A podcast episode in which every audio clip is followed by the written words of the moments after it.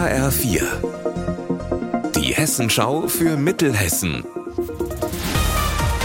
Hier ist das Studio Gießen. Ich bin Anne-Kathrin Hochstrat. Hallo. Ab morgen gilt, wer keine Maske tragen möchte, muss das auch in Bussen und Bahnen nicht mehr. Wir haben die Menschen in Gießen gefragt, was halten sie davon, dass die Maskenpflicht jetzt fällt? An sich wäre auch okay, wenn es weiterhin vorhanden ist, weil gerade im öffentlichen Verkehrswesen habe ich kein Problem, eine Maske zu tragen. Also ich denke, ich werde sie weiter tragen, aber ist halt die Frage, wann der richtige Zeitpunkt gekommen ist weiß nicht, ob er jetzt schon ist oder ob man noch ein bisschen warten müsste. Naja, teilweise gut, teilweise nicht so gut, weil es gibt halt Menschen, die haben halt so ein paar Schwierigkeiten gesundheitlich gesehen.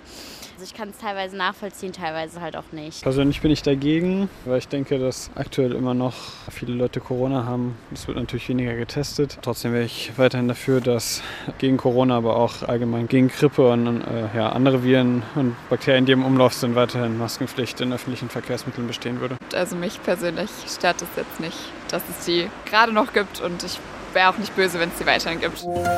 Tonnenweise Kartoffeln und Babynahrung, Feuerholz und Kleidung. Das haben vier LKWs vom Global Aid Network, kurz GAIN, für die Menschen in der Ukraine geladen.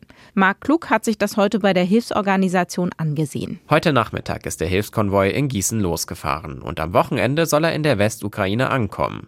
Im letzten Jahr hat GAIN bereits mehr als 150 LKWs mit Hilfsgütern verschickt. Es ist jetzt aber das erste Mal in diesem Jahr, dass so ein Hilfskonvoi direkt in die Ukraine fährt. Mit an Bord ist auch Anna Petkus. Sie leitet das Hilfsprojekt und hat zu mir gesagt, sie möchte die Hilfsgüter persönlich vor Ort abgeben, denn damit möchte sie zeigen, dass die Helferinnen und Helfer aus Gießen die Menschen in der Ukraine nicht alleine lassen.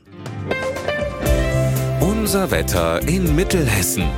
Heute ist fast alles dabei, was das Winterwetter so bieten kann. Regen und Graupelschauer, auf den Bergen auch Schneeregen oder Schnee.